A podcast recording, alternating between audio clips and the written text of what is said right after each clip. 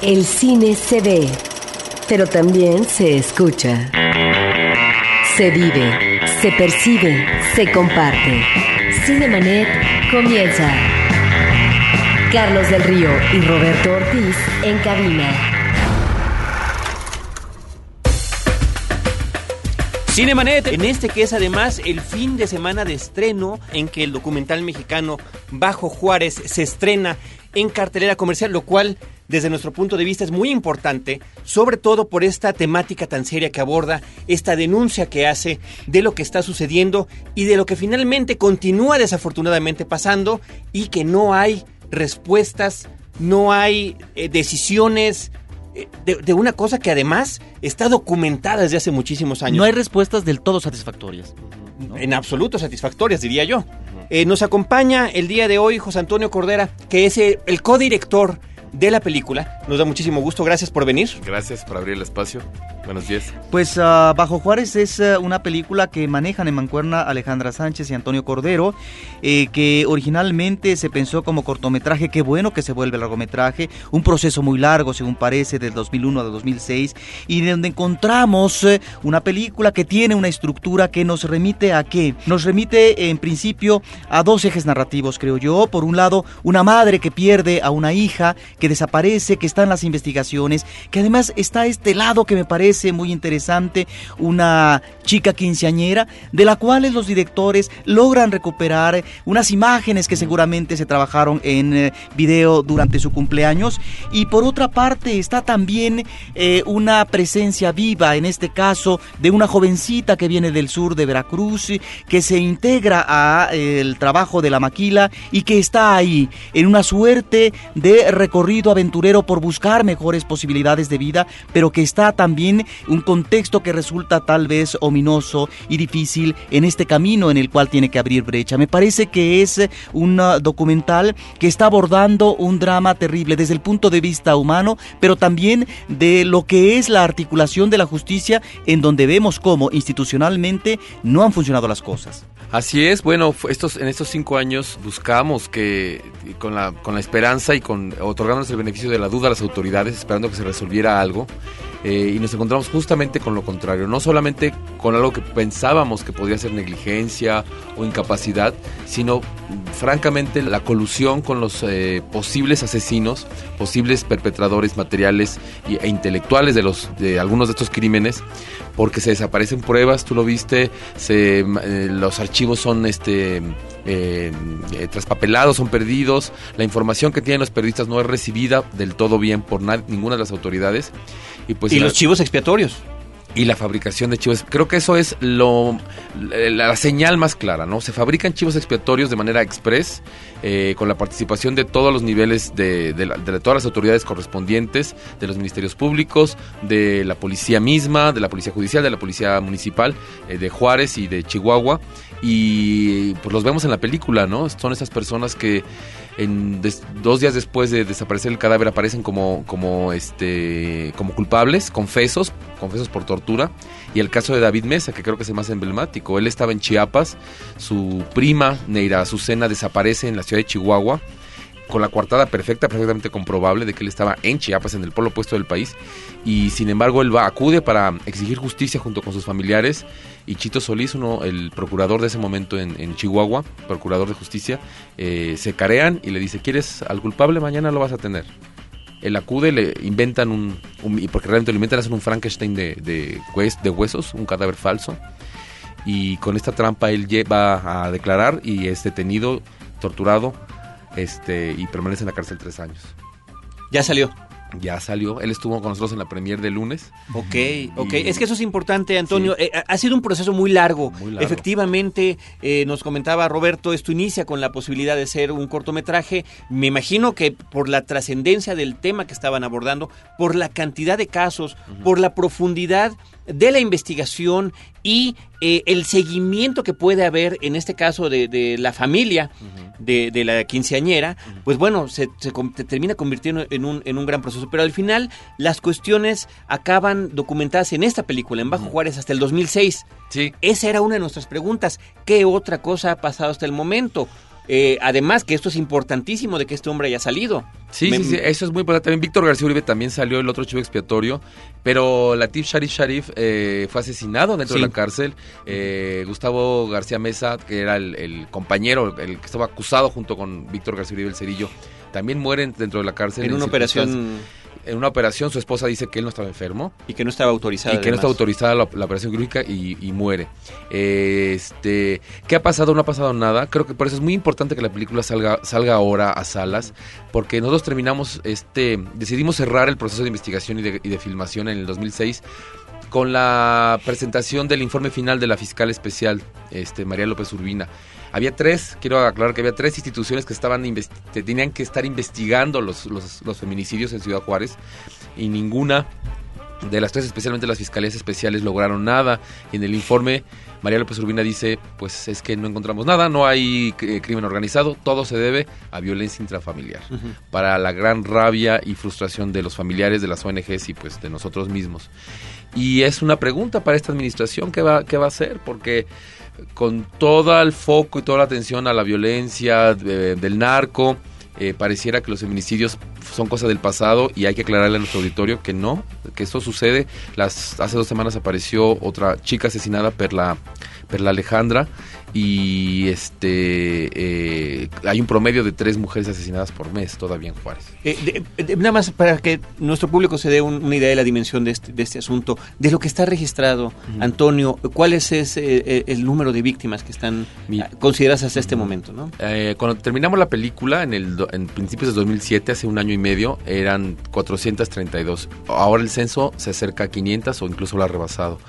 Entonces, simplemente en el periodo que te- tuvimos que esperar para que la película salga saliera a pantallas, eh, a salas cinematográficas, ya hay eh, 70 u 80, probablemente, no tengo la cifra exacta en este momento, de eh, mujeres asesinadas más. Eh, Lamentablemente cuando eh, uno se refiere a números, estos números se manosean. Sí. Estos números eh, pareciera que no significan nada o que significan poco y hay inclusive ninguneo por parte de una de las fiscales cuando dice mm, palabras más, palabras menos, con todo el respeto que me merecen. 300 muertes no es una cifra significativo, eh, significativa. Eso por un lado. Que una fiscal hable de esa manera, en ese tono, de eh, un agravante que está afectando y que está descomponiendo el tejido social, porque es la muerte y cómo afecta a la familia, el tejido social en las comunidades, en las colonias, etcétera. Y por otra parte, como tú dices, ¿cuál es finalmente la responsabilidad que le corresponde ahora a las autoridades y a las diferentes dependencias con este caso y con otros de violencia en este país? Porque una de las cosas que nos queda muy clara es en tu documental, en el documental eh, tuyo y de Alejandra, es que finalmente hay un manejo inmediato para salir del paso en términos de la presión mediática y entonces ahí están las fiscalías, las fiscalías pero ahí están también eh, eh, las, ah, las participaciones un tanto en términos de fanfarronería por un Vicente Fox a propósito de que esto ya está resuelto y que no hay más, más muertes de por medio. Y cuando hablas de los chivos expiatorios, me parece que Bajo Juárez es una película de una gran actualidad porque nosotros tendríamos que preguntarnos qué es lo que está pasando en nuestro entorno inmediato a propósito. Efectivamente, las personas que están siendo eh, consignadas e investigadas a propósito del joven Martí son los verdaderos culpables. Las personas que eh, han sido ya, eh, digamos, encausadas para tal vez eh, poderles eh, imponer un juicio en el caso de la explosión de la granada en Michoacán, ¿son los verdaderos culpables o son chivos expiatorios? ¿Estamos realmente ante una desprotección y ante una situación de justicia que pareciera que institucionalmente debemos, de- más que apelar a ella para que se corresponda debidamente con las investigaciones y con los logros y los resultados, tendríamos que temer de ella? Sí, David Mesa en la premier, David Mesa estuvo aquí, que es uno de los chivos expiatorios del, que ya hablamos. Eh, lo en una de las entrevistas decía, pues eh, lo que me genera a mí, más allá de la frustración y de la rabia de haber estado tres años de mi vida en, encarcelado, es que yo ya no puedo creer lo que tú eh, muy certeramente acabas de mencionar en estas grandes anuncios con bombo y platillo de las resoluciones a los problemas de nuestro país, que en la espera de, que Bajo Juárez sa- saliera a salas, eh, las cosas empezaron como a ebullir y ahora encontramos, yo invito al auditorio a que ve- venga a ver nuestra película porque solamente hablamos de Juárez, por supuesto, ese es el tema, pero va a encontrar lazos y puede atar cabos con todos los fenómenos que tú ya mencionaste, ¿no? Y y creo que lo, como ciudadanos, ¿no? Como, como espectadores, pero más como ciudadanos, eh, tenemos el derecho, ¿no? No la obligación, no es una tarea, pero tenemos el derecho a recibir la información de las voces directas. Porque como tú dijiste, son números que aparecen y que las, las autoridades manosean ponen números de más, números de menos, según les convenga.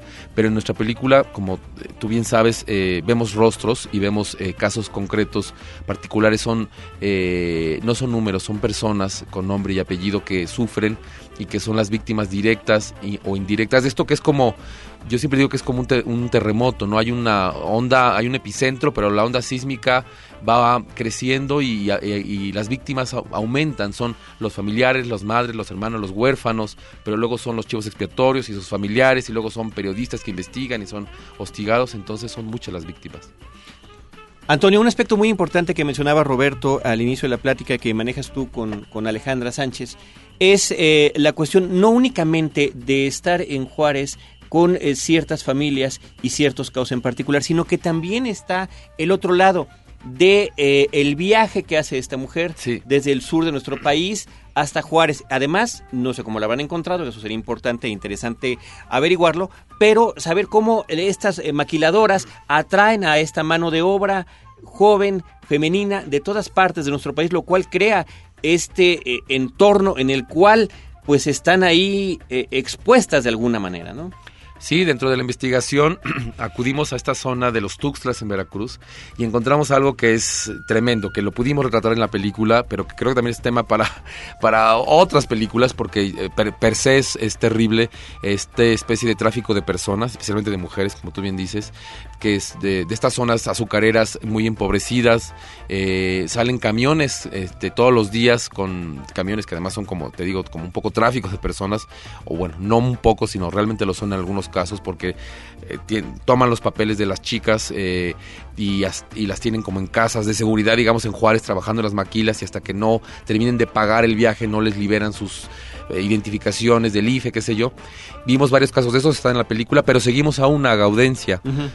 Desde que recién llega Juárez y a lo largo de tres años es como el polo eh, positivo, digamos, de todo esto, si es que podemos encontrar uno, y que creo que es importante señalarlo, porque son estas mujeres que tienen la esperanza de vivir mejor, eh, de, no ganar 200 pesos semanales, sino 400, ¿no? Que esta diferencia es, es terrible, de, decirlo de, de, esta manera, pero es así este, que llegan a jugar, muchas son jefas de familias, tienen hijos o, dejaron a sus hijos y a sus maridos en, en, las zonas de las cuales provienen en el sur de México. Y Gaudencia, el día de la premiere era muy interesante, mucha gente nos dijo y nos lo había dicho antes, eh, gracias por poner a Gaudencia a la jarochita porque eso nos da un poco de respiro con tanta tragedia, ¿no? porque, pues bueno, tú, tú lo viste, es eh, eh, una luz, ¿no? Eh, dice, sí, porque es que es desolador todo lo demás que está sucediendo. Y ella dice, no, pues yo estoy muy bien en Juárez, ¿no tienes miedo? No, no tengo miedo, dicen que aquí pasan cosas, pero, pero yo me cuido. Entonces es esto que tú dices, están completamente vulneradas, son vulnerables y son vulneradas estas mujeres porque tienen que recorrer varios kilómetros a pie o en, o en las famosas ruteras, estos camiones de las maquiladoras para transportarse a las 5 o 6 de la mañana o a las 11, 12 de la noche, este, solas completamente, y es en esos trayectos donde estas mujeres son secuestradas. Ahora, hay en el documental de ustedes, pues voces autorizadas que han estudiado estos casos, los autores de cosechas de mujeres, eh, también de huesos en el desierto, por lo tanto está esta parte donde finalmente ahí no podemos encontrar duda. Ahí hay investigaciones eh, profundas de estos casos, de estos entornos, pero al mismo tiempo esta aproximación, que tal vez solamente puede quedar como aproximación en tanto que la justicia institucionalizada municipalmente, por parte del gobierno del estado, no han logrado eh, eh, encontrar el finiquito de esto. ¿A qué es lo que me refiero? A que en el documental se habla de posibles propietarios de terrenos poderosos que eh, tienen que ver con estos crímenes, al mismo tiempo de asesinos seriales y por otra parte del crimen organizado. Es pues una situación tan compleja en donde pareciera a veces que las fiscalías solamente derivan en una parte porque es más fácil tal vez apostar al asesino serial que a una situación que nos está remitiendo necesariamente a lo que es también el manejo de las fuerzas económicas del entorno geográfico. Claro, yo eh, en alguna conferencia decía que no solamente es un feminicidio, sino es un acto eh, racista, clasista, es un pobricidio, si se permite el término, porque todas las mujeres son mujeres pobres. O sea, es decir, esas cuatro, eh, casi 500 víctimas son todas mujeres de, de la clase trabajadora con un perfil físico muy determinado, es decir, son buscadas, son localizadas, ¿no? O sea, eh, no, tienen que temer las mujeres este, de la clase media, de la clase alta, en Juárez por lo menos. Como tú me dijiste, en el caso de Martí ya ni, las, ni las clases blindadas están a salvo de, estos actos violentos. Pero en el caso concreto de Juárez hay algo que tiene que ver con el encubrimiento. No sabemos quiénes son los asesinos, no podemos decir nombres porque no tenemos ninguna prueba ni tenemos ningún, ningún dato que ofrecer en ese sentido porque justamente las autoridades se han encargado de esconder todas las pruebas o de perdón de destruir todas las pruebas y de evitar cualquier tipo de investigación no las policías este eh, no mm, los, peritos en el momento de levantar un, cadáver no conservan adecuadamente las pruebas físicas, los eh, archivos son traspapelados. Norma Andrade eh, habla en la película del archivo de Suja que le faltan hojas, en fin, hay como toda una serie de actos que tienden a proteger a alguien. Eso es lo que nos hace sospechar muchísimo de las autoridades y de las personas poderosas en Juárez, porque hay alguna razón, no podemos decir exactamente cuál, pero efectivamente hay una razón para que no se investigue esto. Ahora, la situación esta de, estos terribles asesinatos de mujeres en Juárez está trascendiendo, bueno, mediáticamente, por supuesto. Eh, esta es la primera película documental que se presenta a un amplio público, por eso es importante mencionar eh, su estreno, por eso es importante y te agradecemos que estés aquí con nosotros, pero también ha trascendido al cine de ficción. Está una película de hace un par de años, creo que es muy poco afortunada, que se queda en un, terreno muy light, que es Border Town, aquí se llamó Verdades que Matan, con Jennifer López y Antonio Banderas. Y por el otro, pues está lo que recién ha filmado Carlos Carrera, también por allá, este, que es una película de ficción que se llama Backyard. ¿Tú, ¿Tú qué opinas de estas visiones? Pues desgraciadamente en el caso de, Border, Border Town, eh, Verdades que Matan, eh, sabemos porque ellos... Eh, el, equipo de esta película, el guionista especialmente, colaboró con asociación, con ONGs de Juárez, recabó información, investigó y parece que una de las primeras versiones del guion era bastante afortunada. Pero sabemos también que evidentemente este, la industria eh, hollywoodense pues no tiene como función estar denunciando eh, sucesos como este. Entonces al final eh, el guion es... Porque la primera parte de la película yo me sorprendí de que hubiera información este, pues bastante cercana a lo que nosotros mismos habíamos investigado y Sergio González y Diana Washington pero hacia la mitad se vuelve un thriller más, ¿no? Donde esta periodista este, es acosada, no se sabe por quién, y al final la, atropella un automóvil como, este, como final de su investigación y no se da más información. En Backyard parece ser que hicieron una investigación... Mm, mucho más profunda. De hecho, este, la guionista Sabina Berman nos solicitó el, documental cuando lo teníamos este, em, eh, a punto de terminar y espero que, le haya, que haya servido de ah, algo. Como referencia. Como referencia y bueno, y otras investigaciones que seguramente hicieron. Entonces yo espero que Backyard será una película este, más digna que, que la norteamericana.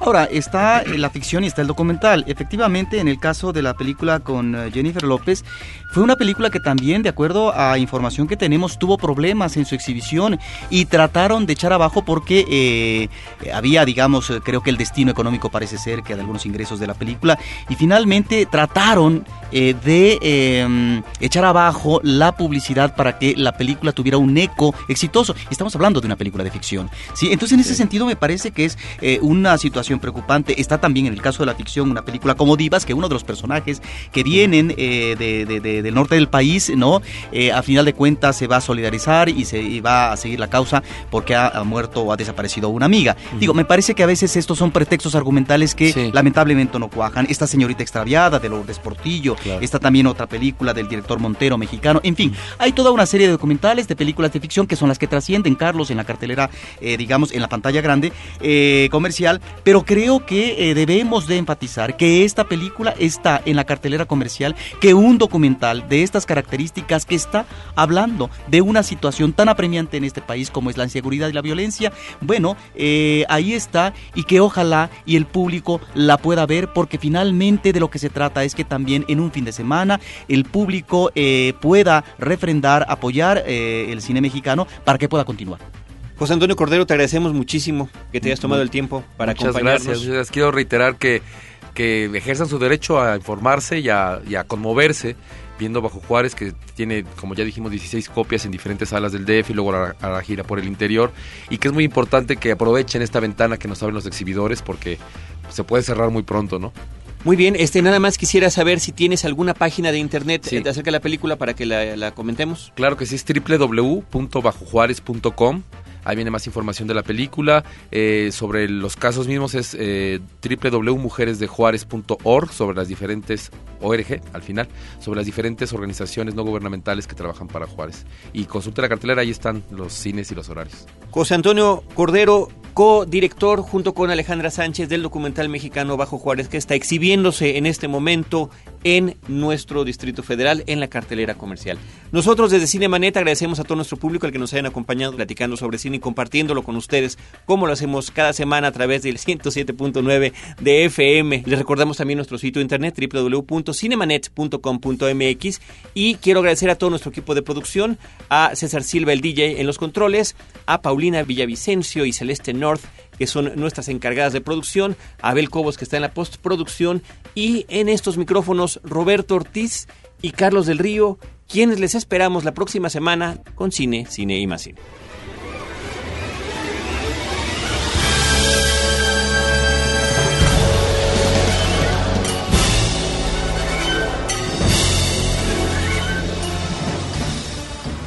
Los créditos ya están corriendo. Cinemanet se despide por el momento. Más en una semana. Vive cine en Cinemanet.